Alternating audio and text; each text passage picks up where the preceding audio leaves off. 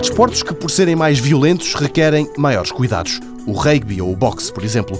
No Porto, na Faculdade de Engenharia, Joaquim Gabriel Gomes tem em mãos um projeto que pretende proteger os dentes dos jogadores. A ideia é que este tipo de dispositivo se adapta muito melhor à boca dos jogadores, tendo um contacto mais soft, mais macio e distribuído de uma forma igual por todos os dentes. Para além disso, é em geral mais fininho do que os, os existentes no mercado e deixa mais espaço também para a pessoa falar usando o mesmo protetor. Mas há outras inovações face aos protetores bucais que atualmente existem. Os materiais também são ligeiramente diferentes e o método de fabrico também ligeiramente diferente daquilo que existe no mercado.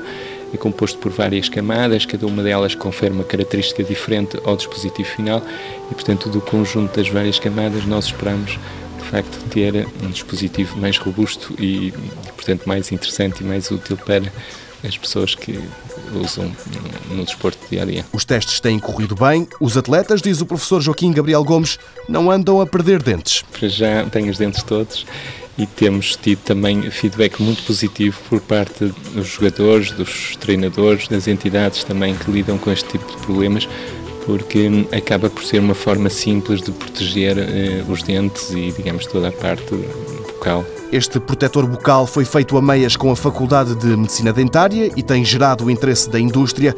O administrador da empresa líder neste campo já esteve no Porto e quer saber mais.